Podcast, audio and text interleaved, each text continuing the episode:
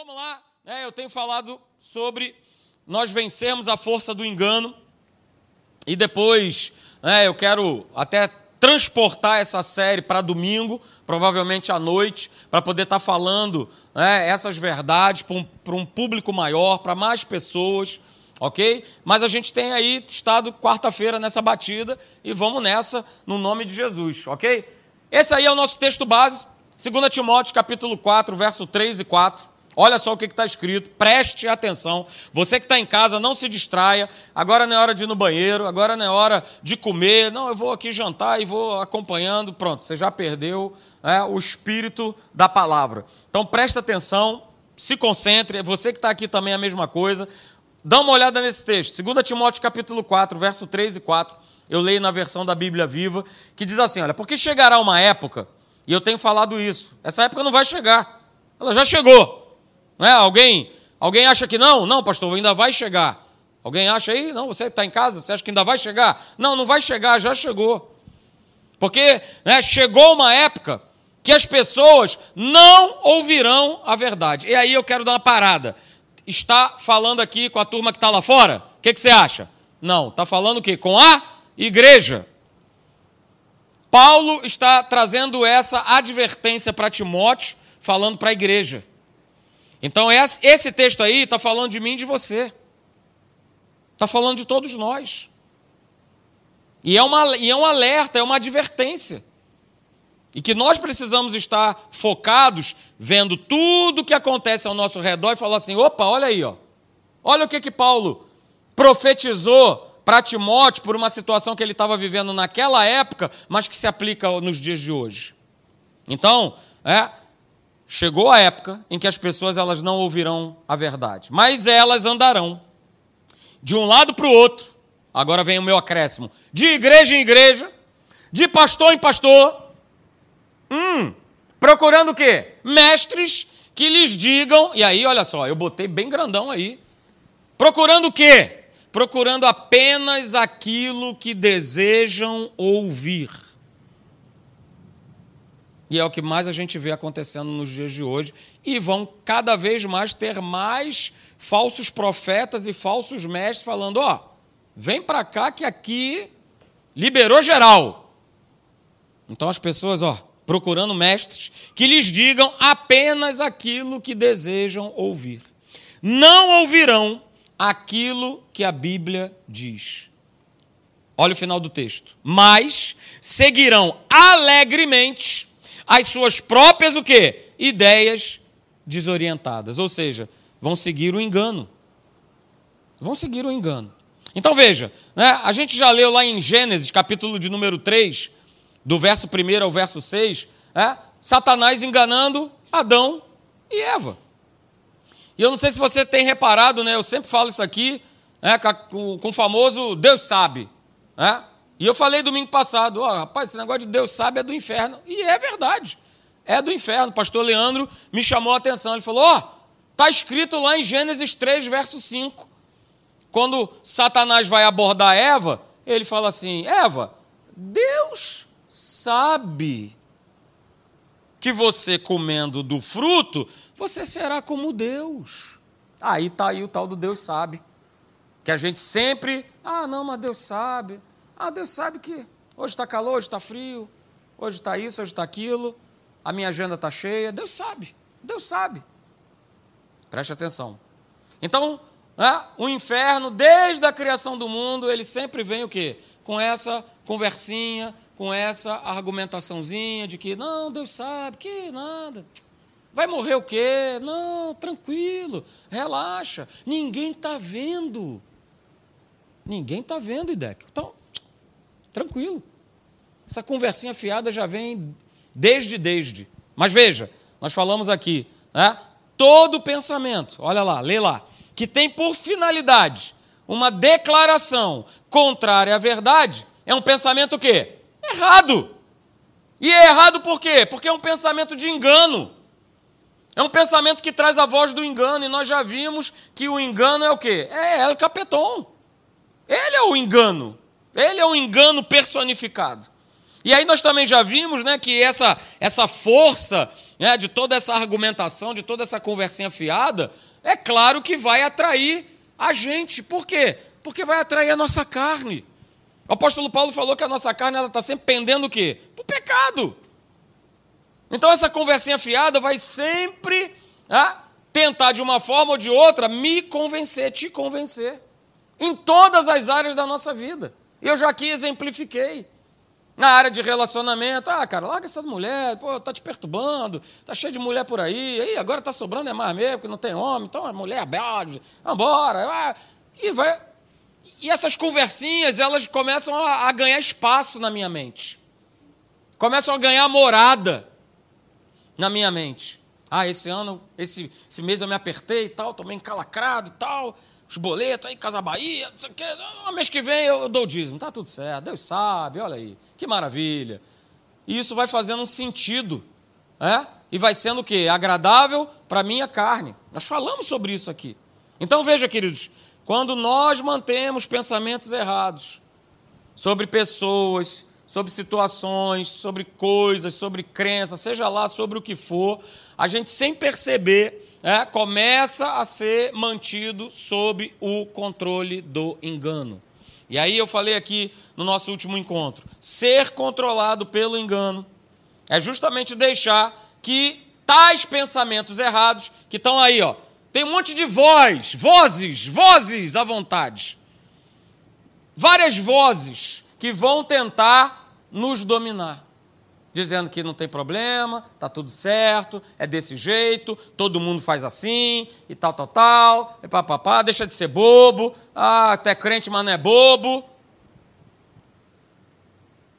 E quando o engano ele controla as nossas vidas, a gente se mantém, que é tudo que o inferno quer, fora da vontade de Deus, fora do poder sobrenatural de Deus. É o que ele quer, nos afastar.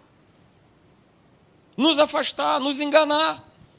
Então, queridos, a gente já viu, né, em Apocalipse fala isso, que ele, é, a serpente, que é um engano, Satanás é um engano, ele vai atuando na vida do ser humano, impedindo que o homem ele, ele possa encontrar e mais, permanecer na verdade. E ele faz isso de duas maneiras. Nós falamos aqui, a primeira maneira, para aqueles que ainda não encontraram a Jesus, que não conhecem a verdade, o que, que ele faz? Ele cega o entendimento. Isso está escrito lá em 2 Coríntios 4, 4, que diz que o Deus desse século cegou o entendimento dos incrédulos. Para quê? Para que não lhes resplandeça a luz do evangelho da glória de Cristo. Então, essa é a maneira que faz. A galera está lá fora, ele cega o entendimento. Ele cega o entendimento das pessoas. E a outra maneira, é, para quem está dentro da igreja, para quem é nova criatura, é, o que, que ele faz? Ele faz com que eu e você a gente venha o quê? Ultrapassar os limites da verdade. Porque a verdade tem os seus limites. Ela não é nem mais e ela também não é menos. E Satanás, como você bem sabe, ele é mestre em quê? Em ultrapassar os limites. O cara estava benzão lá no céu, cara. Ó, oh, louvando a Deus, servindo a Deus. O que, que ele fez? Ele ultrapassou o limite da verdade. E o que, que ele quis ser? Opa, eu vou colocar o meu trono acima do teu, cara. Abre teu olho, hein? Ele precisava fazer isso? Claro que não. Estava lá na presença de Deus. Ainda né, arrastou um terço de, de, de manés, porque são os manés que foram atrás dele. Então tome cuidado, porque veja, Satanás, que na época se chamava Lúcifer, ele estava na presença de Deus. Oh! Então a gente precisa estar atento. Porque está na presença de Deus. Sou membro, aleluia, da Academia da Fé. Conheço o pastor Hélio. Conheço o pastor Marcelo. Ah, e aí? E o inferno fala, e eu, Kiko? Lúcifer estava na presença de Deus, queridos. E ainda assim ultrapassou o limite que não era permitido que ele ultrapassasse. Mas ele decidiu, ele escolheu. Assim como acontece com nós, com a gente hoje em dia. A gente escolhe, a gente decide. Mas tudo começa o quê? Com um pensamento convincente, ali com uma historinha, uma conversinha fiada, tal, tal, tal. E o próprio apóstolo Paulo, ele já havia, por exemplo, advertido lá é, a igreja da Galácia, falado com os Gálatas. Veja, Gálatas capítulo 1, versos 6 e 7, eu vou ler aqui para você, porque eu vou ler na versão da Bíblia Viva, diz assim, olha, eu estou admirado, Gálatas capítulo 1, versos 6 e 7.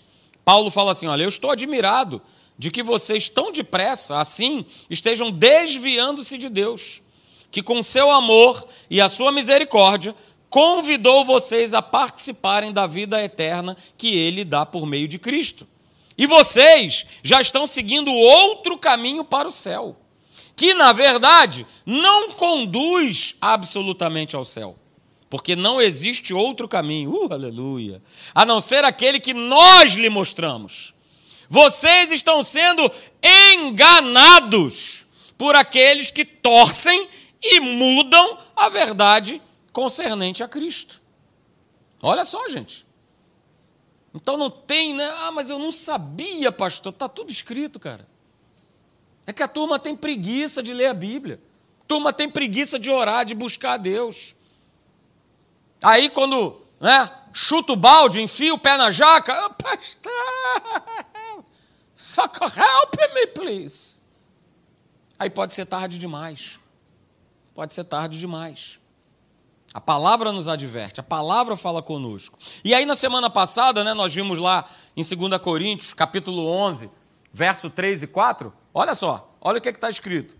2 Coríntios 11, 3 diz assim: Olha, mas, mas receio que assim como a serpente enganou a Eva com a sua astúcia, com a sua conversinha furada, assim também seja corrompida a vossa mente, e se aparte da simplicidade e pureza devidas a Cristo. Olha aí o verso de número 4.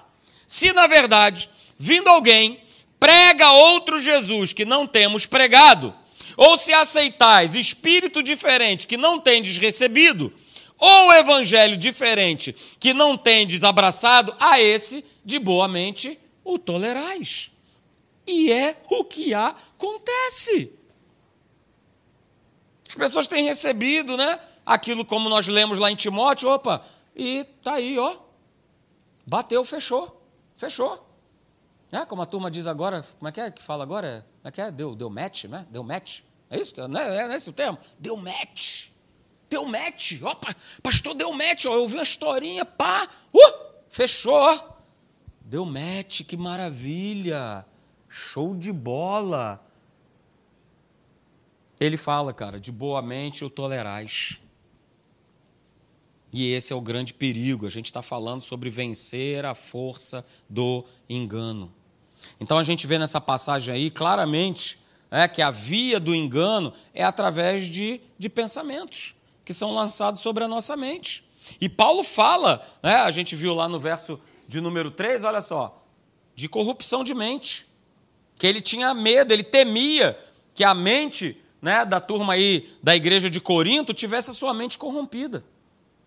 Alertas, advertências. Nós estamos vivendo o tempo do fim, é, e nesse tempo do fim é, não vão faltar, e assim eu creio, Pai, no nome de Jesus, pregadores, pregadoras, que vão estar a todo instante alertando o povo: olha, olha, toma cuidado, busque a Deus, priorize a Deus. Esquece essa parada, cara, de, ah, mas é que eu preciso. Ele sabe do que você precisa. Ele não vai deixar faltar nada. Então busquem a Deus.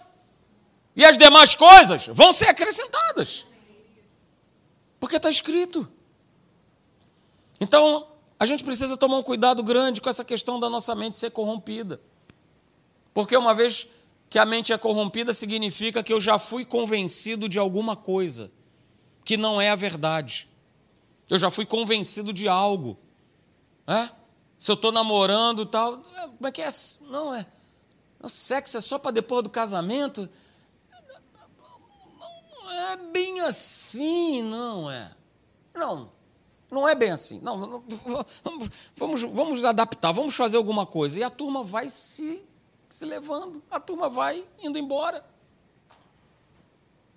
Isso é só um exemplo, queridos. Mas não faltam são sugestões, não faltam são histórias, não faltam conversas, não faltam convencimentos para dizer que o que está escrito não é bem assim. Não é bem assim. E aí, Paulo, né? Vou voltar aqui de novo. Aliás, não foi aqui, foi no texto que eu li lá de Gálatas. Ele fala a respeito de um evangelho de simplicidade. O problema é que a gente quer um evangelho pirotécnico. O evangelho cheio de uau! Uh! É! Rapaz, eu nunca tinha ouvido isso, olha aí e tal, mas eu nem checo se é isso que eu nunca tinha ouvido, se realmente está de fato na palavra. Porque pode ser que não esteja. E aí, o que, que eu faço? Vou viver por isso? Cuidado. E aí nós falamos aqui, queridos, que eu vou dando crédito, né? Eu vou sendo enganado, e aí olha como é que fica a minha mente. Dá uma olhada aí. Fica assim. Confusa, agitada, ansiosa, complicada. O que tem de gente complicada, vou te falar um negócio. Olha, misericórdia. E aí é quando a gente faz os retiros, aí é que a gente vê. Rapaz, aí é uma maravilha. Aí é que a galera realmente, ela realmente, realmente ela coloca quem verdadeiramente ela é. Que olha, eu vou te falar um negócio. Não é fácil. Mas por quê? É muita agitação, é muita inquietação, é muita, muita ansiedade. E aí, vivendo dessa forma, fala aí para mim, como é que eu vou experimentar a liberdade de Deus que ele já providenciou? Olha, foi para a liberdade, Gálatas 5. Foi para a liberdade que Cristo o quê? Me libertou, te libertou. E aí ele continuou, o apóstolo Paulo falando assim: olha, então vê se, por favor, você não se coloca de novo sob julgo de escravidão. Mas a turma não adianta. Foi liberto, mas parece que adora andar preso. Por quê? Porque dá crédito a essas historinhas. Olha só. Vai vendo o texto. 2 Coríntios. Está aí na tela, aleluia. 2 Coríntios 10. Do verso de número 3 até o verso 5. Olha só. Vai pegando, vai vai botando para dentro, devagarzinho, legal. Uh! 2 Coríntios 10, 3 diz: Porque, embora andando na carne, é o meu caso, é o seu caso, nós estamos aqui né, com esse corpo físico. Embora com esse corpo físico, embora andando na carne, nós não militamos segundo a carne. Porque ele continua, as armas da nossa milícia não são o quê? Tá aí, carnais. Não são carnais, elas são sim o quê? Poderosas em Deus. Hum. E aí se eu não milito, se eu não combato, se eu não guerreio com a minha carne, mas sim com as armas. Olha aí, a armadura de Deus tem falado aqui todo domingo pela manhã. Mas se eu tomo dessa armadura, essa armadura espiritual que Deus ele nos forneceu, né? Essas armas poderosas, o que, que eu vou conseguir fazer eu e você? Nós vamos destruir o que? Fortalezas, nós vamos anular sofismas e também toda altivez que se levante contra o conhecimento de Deus, levando cativo todo pensamento, se eu pudesse acrescentar, de engano à obediência de Cristo. Não vivendo pela carne, mas vivendo pelo Espírito, tem como a gente anular fortalezas, sofismas, toda altivez e botando tudo, todo pensamento ruim, é, levando a obediência, levando cativo a obediência de Cristo Jesus. Entenda, gente, não é que nós não vamos ter pensamentos ruins. Não é que não chegue pensamentos ruins. Eles vão tentar né, tomar conta da tua mente. Mas se eu estou alicerçado, não militando na minha carne, mas sim no meu espírito, eu tenho espiritualmente como, não, não, aqui você não vai fazer morada, não. Aqui não. Te repreendo no nome de Jesus. Senhor, levo leva embora todo pensamento contrário à verdade, pensamento de engano, eu levo agora cativo à obediência de Cristo. Porque às vezes tem pensamento que parece que gruda, né? Que está ali, martelando, martelando, martelando, martelando, é o inferno, perturbando, perturbando. Você já tem a oração para fazer. Eu levo cativo, ó, todo pensamento à obediência de Cristo. Por que, que eu tenho que fazer isso? Porque é, o meu trabalho é descansar em Deus, como está na palavra. Mas o trabalho do inferno é minar e corromper a nossa mente. Porque ele sabe que se fizer isso, ele vai nos afastar do pensamento de Deus. Vou repetir. Né? O trabalho do inferno é justamente nos minar, corromper a nossa mente, o nosso pensamento, para que a gente venha a se separar do pensamento de Deus. Essa vai ser a estratégia, essa é a estratégia dele, desde que o mundo é mundo e ele não vai mudar. Ele só vai aperfeiçoar. E é o que ele tem feito. Então veja, queridos, Paulo, nesse texto, né, ele cita três formas, e eu grifei ali, ó, três formas de pensamentos que são sugestionados pelo diabo, com a finalidade o quê? De se opor ao conhecimento de Deus, ao conhecimento do pensamento de Deus. E a gente já falou aqui que pensamento, mente, longe da verdade, longe do conhecimento de Deus, não vai gerar vida e nem liberdade. Tem pessoas dentro da igreja que estão vivendo vidas aprisionadas.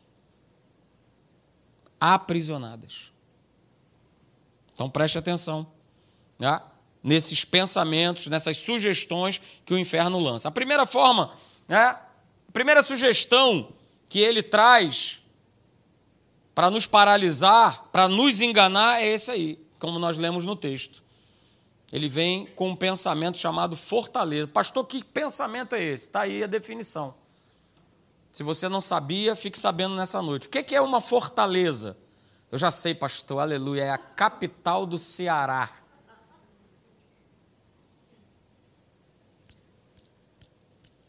Ó oh, papai do céu. O que, que são fortalezas?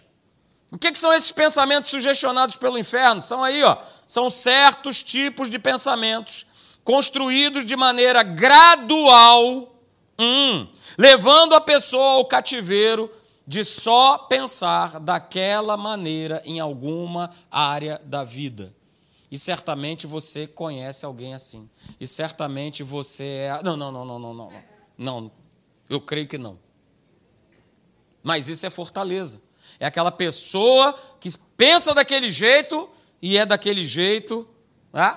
É aquela famosa pessoa, né? Pô, rapaz, esse cara tem ideia fixa sobre o negócio e não tem quem mude essa forma dele pensar. É uma fortaleza. É uma fortaleza. E é fácil de identificar, gente. Eu já convivi com a pessoa assim, aliás, eu, né, eu e a minha esposa, e como ela convivia mais com a minha esposa, na hora eu já identifiquei, falei, ó, para de andar, cara. Para de andar porque eu já estou percebendo que você já está reproduzindo alguns pensamentos, algumas falas que essa pessoa, a todo instante, ela fala. Ideia fixa sobre algo. Então é aquela pessoa, né, que só pensa e só fala de como é que ela foi traída e como ela foi humilhada. É aquela pessoa que só pensa em vingança. É aquela pessoa é, que só pensa é, em como a vida dela sempre está pior. É aquela pessoa que só pensa em infelicidade. É aquela pessoa que só pensa nas coisas, só vivem piorando. É aquela pessoa é, que só pensa que nada vai dar certo na sua vida. É aquela pessoa que só pensa em perdas. É aquela pessoa que só pensa que e era tal pessoa que convivia com a gente, que é rejeitada, que é discriminada. Ah, claro, né? Isso não acontece comigo porque eu sou assim, porque eu sou isso, porque eu sou aquilo. Não, é por isso que eu não cresço, é por isso que eu não progrido. Fortaleza, estava. E louvado seja Deus, foi liberta, aleluia. Louvado seja Deus, foi liberta. Mas vivia, e nós vimos isso durante anos essa pessoa aprisionada por esse pensamento do inferno, por essa fortaleza.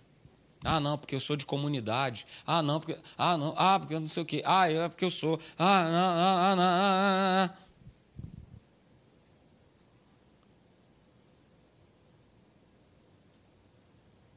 Então, queridos, guarda isso aqui nessa noite, ó. Fortaleza é a forma de Satanás dominar a mente das pessoas num ciclo escravizador de pensamento. É um ciclo. E eu, como estou falando para você, eu vi, ninguém me contou, era um ciclo. Ah, porque nada acontece, porque eu sou discriminada, porque nada acontece, porque não sei o quê, não, porque eu não consigo emprego, porque eu não, não, sei o quê, porque eu não faço isso na igreja, porque eu sou assim, porque eu, eu vim de não sei da onde. E esse era o discurso que não saía daquela boca. Então veja, se eu permito a construção de um pensamento isolado, restrito e de uma forma negativa a respeito de uma situação que eu enfrento, ah, eu não vou conseguir ver possibilidade de mudança. Era o que exatamente essa pessoa ela não via a menor perspectiva de mudança. Mas quando ela foi liberta, cara, pensa em alguém que decolou. Pensa em alguém que começou e é até o dia de hoje extremamente bem sucedido. Em tudo que coloca a mão. Até uma casa ganhou. Mas até então estava presa numa forma de pensar, numa fortaleza. Numa fortaleza mental. E sabe, queridos, há muitas fortalezas sendo criadas em cima de falhas, em cima de erros, em cima de fracassos. E às vezes nós mesmos somos instrumentos né, dentro da nossa casa para justamente estar tá ali sempre apontando o erro, apontando a, apontando a falha. Você errou, você falhou.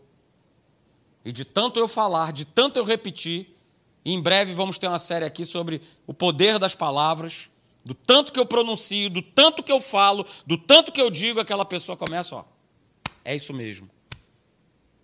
Que o meu pai está falando é verdade. O que o meu marido está falando é verdade. O que a minha esposa está falando é verdade. Eu não sirvo para nada, eu sou um fracasso, eu sou um erro. E isso vai gerando o quê? Uma fortaleza. Então guarda isso também nessa noite, queridos. Fortaleza. Olha aí, é a construção e a permanência do pensamento errado sobre alguém, sobre a vida ou sobre o que nós enfrentamos. Isso gera fortalezas. E é tudo que o inferno quer. Que seja construído e que esse pensamento ele permaneça. E veja, não é só sobre a pessoa que recebe, mas também muitas vezes nós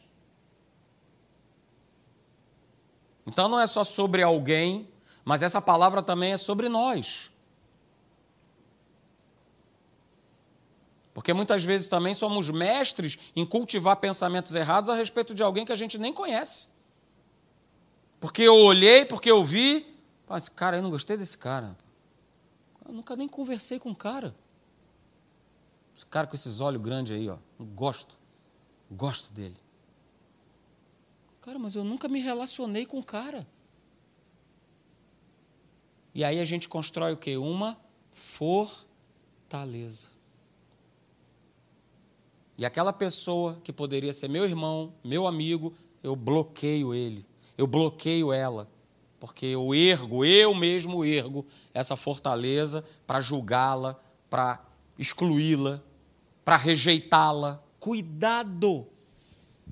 Porque às vezes você pode estar fazendo isso dentro da tua própria casa. Tome cuidado. Tome cuidado. Porque quando a fortaleza ela se instala, é sinal de que o inimigo ele já dominou a nossa mente. A fortaleza, ela impede a verdade de entrar. E aí nada que o cara ouve, nada que o cara Pode ser o Benny o Billy Graham, o pregador que você conheça das galáxias. O cara tá ali e tá um bloco que não entra nada, que não acontece nada. Tome cuidado. A segunda forma, queridos, que o inferno, né? De pensamento sugestionado pelo diabo, pelo inferno, com a finalidade de se opor ao conhecimento de Deus, são os sofismas. Pastor, que nome bonito, né? Eu vou botar esse nome no meu gato. Que a Rita não me ouça, que senão ela vai botar. Na centena de gatos que ela tem, aleluia. Sofismas. Pastor, o que são sofismas? Olha aí. Está aí a definição. São raciocínios, são teorias, são ideias aparentemente corretos lançados ou sugestionados pelas trevas sobre a nossa mente, com o propósito de quê? De nos induzir ao erro. Isso são sofismas. É um jeitão de pensar, de raciocinar, é uma ideia, é uma teoria, não é isso? Quer ver um sofisma? Aquela conversa fiada que certamente você ouviu na escola, não é isso? Que o homem veio de quem? Quem? Do macaco. Olha. E de tanto falar, de tanto ensinar, de tanto dizer, a galera vai comprando a ideia. E vai sendo induzida ao erro. E vai reproduzindo mais pessoas que pensam e creem dessa maneira dessa forma. Sofismas, queridos, são raciocínios que confrontam a verdade da palavra. Confrontam tudo aquilo que a palavra diz que eu sou, que eu tenho e que eu posso. Vou repetir: sofismas são raciocínios que confrontam a verdade da palavra de Deus, no que diz respeito a quem eu sou, o que eu tenho e o que eu posso, em Cristo Jesus. E o exemplo é o exemplo que nós vimos. Né? Olha aí o texto de novo. De novo, está aí para você ler. Isso aí é tudo sofisma. Ah, mas tem sentido. Faz sentido. Penso, logo existo. Olha aí que maravilha. Que frase linda, né? Então, olha lá. Ah, hum, ah, é legal isso que eu ouvi, hein? Bacana, hein? Gostei, fez sentido. Ó, oh, foi igual Eva, na, naquele momento ali. O que essa serpente está falando faz sentido, rapaz. Pensando bem, pensando melhor. Ah, os sofismas são o quê? Pensamentos contrários à verdade. Na forma o quê? De opiniões, de interpretações humanas sobre Deus, sobre a igreja. E o que mais tem hoje em dia é isso, cara. É opinião. Vou até falar mais no retiro, ó. vou dar um spoiler aí para quem vai no retiro. Mas foi criada agora recentemente aí uma igreja para aqueles né, que politicamente não gostam de A. Então, como eu não gosto desse cara aqui, foi criada uma igreja para aqueles que não gostam desse cara aqui. E certamente já deve ter sido criada a outra igreja do que não gosta do cara B. Então eu vou frequentar aqui, eu que não gosto do cara A, eu vou frequentar essa igreja daqui. E eu que não gosto do cara B. Está pensando que é brincadeira? Hum, vocês não sabem de nada. Vocês não sabem de nada. Mas tudo isso é contrário à verdade, porque Efésios 6, verso de número 12, diz que a minha luta não é contra carne nem sangue que a minha luta não, é, não são contra pessoas. Independente da forma que elas pensam, que elas acreditam politicamente, o clube de futebol, a cor que ela gosta, independente de qualquer coisa. O sofisma ele vai sempre perverter a verdade. E a terceira forma, queridos, e última que a gente leu lá no texto de Coríntios, de pensamentos sugestionados pelo diabo, é essa aí. Que se opõe ao conhecimento, se opõe ao pensamento de Deus, é a altivez. Pastor, o que é altivez? Ah, essa é mole de você matar, né? Olha aí. É o pensamento é, da vaidade do orgulho humano, a tal ponto de se opor à verdade. Isso é altivez, e esse pensamento existe de orgulho, de soberba, de vaidade. Engraçado que a própria palavra de Deus fala lá em Pedro que, rapaz, se tem uma categoria de pessoas que Deus resiste, são os soberbos, são os altivos, são os orgulhosos. Altivez é o pensamento né, do homem sendo o seu próprio Deus. Altivez significa né, que o homem ele não precisa de Deus. E certamente você tem colegas ou conhece alguém que já ouviu que fala assim: não, cara, ó, se não for aí, ó, meu braço aí para acordar cedo de manhã e tal, trabalhar, que Deus que nada. Você já deve ter ouvido isso. Eu já ouvi. Eu já ouvi. Então, altivez, queridos, é todo pensamento que egocêntrico. É todo pensamento que fala a respeito não de Deus, mas de mim mesmo. Que eu sou, que eu faço, que eu isso, que eu aquilo. Estou sempre certo. Olha aí. E hoje esse pensamentão da altivez está em alta, porque eu estou sempre certo. Está todo mundo errado, só eu que estou certo.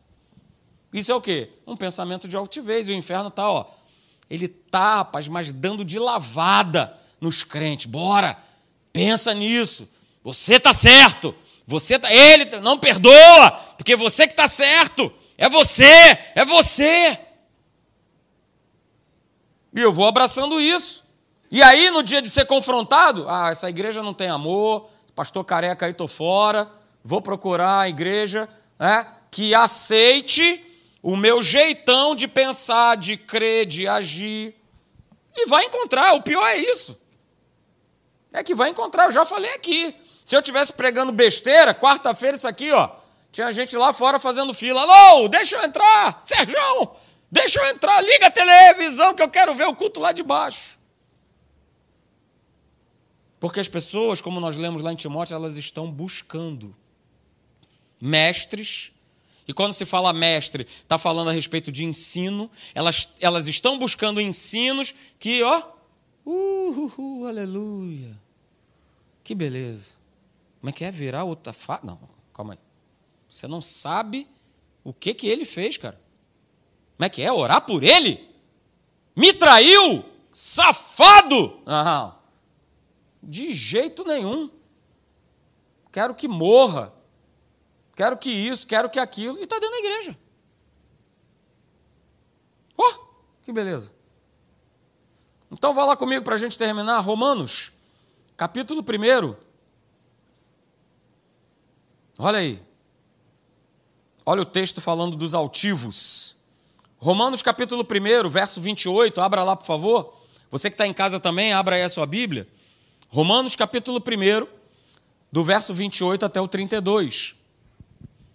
Abra, por favor, Romanos, capítulo 1, verso 28, diz assim: E por haverem desprezado o conhecimento de Deus. Só um, só um detalhe. Acadêmicos da fé. Está falando da igreja, tá? Não está falando de quem está lá fora, não. Ah, porque eles lá fora desprezaram. Não, não, não. Está falando da igreja. Carta de Paulo à igreja de Roma e por haverem desprezado o conhecimento de Deus, o próprio Deus os entregou a uma disposição mental reprovável para praticarem coisas o quê? Inconvenientes, cheios de toda injustiça, malícia, avareza e maldade, possuídos de inveja, homicídio, contenda, dolo e malignidade, sendo difamadores, caluniadores, aborrecidos de Deus, insolentes, soberbos, presunçosos, inventores de males, desobedientes aos pais, insensatos, pérfidos, sem afeição natural e sem misericórdia. Ora, conhecendo eles a sentença de Deus, de que são passíveis de morte os que tais coisas praticam, não somente as fazem, olha, mas também aprovam os que assim procedem. É o que a gente vive hoje. Tô no erro, tá tudo certo, e se eu puder botar mais gente nesse erro aqui comigo, vem pra cá, vambora, vem ser feliz. O negócio é ser feliz. Vem ser feliz. Então, queridos, mais uma vez, a altivez, ela vai desprezar, ela vai desconsiderar a verdade. Mas veja, no texto fala, queridos, que essas três formas de pensamento sugeridas pelo inferno, fortaleza, sofisma e altivez, elas podem ser levadas cativas à obediência de Cristo. Mas talvez você esteja se perguntando, mas pastor, como é que eu faço? para levar cativo todo pensamento do inferno, toda fortaleza, todo sofisma, toda altivez à obediência de Cristo. É simples. É você, quando vier esse tipo de pensamento, você confrontar esse pensamento com a palavra. Veio o pensamento, confronto com a palavra. Ué, simples. É só confrontar com a palavra de Deus. Por quê? Porque esse livro, a palavra de Deus, ela precisa todos os dias prevalecer na nossa mente. Todos os dias. Sabe por quê? Fique de pé. Porque o diabo ele sabe que se ele controlar o nosso pensamento, ele também vai controlar as nossas ações ele vai controlar as nossas atitudes, ele vai controlar as nossas escolhas, ele vai controlar a minha maneira de, de, agir, ele vai controlar a minha maneira de pensar, ele vai controlar a minha maneira de vestir, ele vai controlar tudo. Ele sabe. Então, hoje é o dia, você que está me acompanhando pela internet, vocês que estão aqui, de levar cativo todo pensamento contrário à verdade, à obediência de Cristo Jesus. Por isso eu quero nessa noite pedir para você aí em casa, você que está aqui, feche seus olhos, curve a sua cabeça, coloque a mão sobre o teu coração.